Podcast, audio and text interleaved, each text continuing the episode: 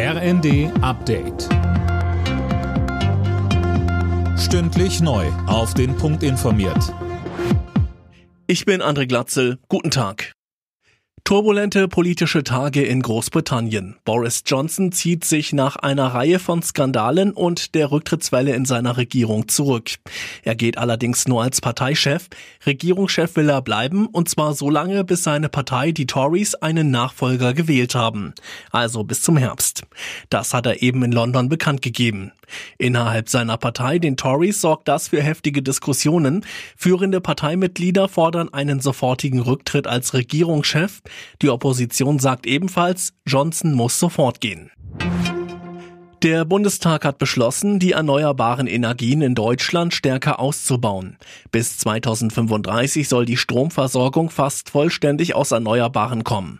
Vorgesehen ist auch, dass die Bundesländer künftig zwei Prozent ihrer Fläche für Windräder zur Verfügung stellen müssen.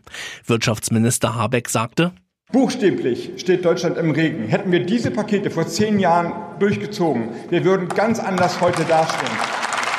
Insofern, was wir hier machen, was wir hier machen, ist, Deutschland wieder in eine energiepolitische sichere Zukunft zu führen. Am Abend stimmen die Abgeordneten noch darüber ab, ob Kohlekraftwerke wieder hochgefahren werden.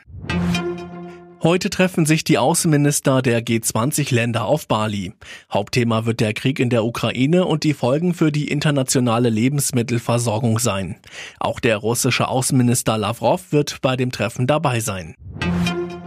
Schafft es Tatjana Maria ins Endspiel von Wimbledon? Heute spielt die 34-Jährige im Halbfinale gegen die Nummer 2 der Tennis-Weltrangliste, die Tunesierin On Chabeur.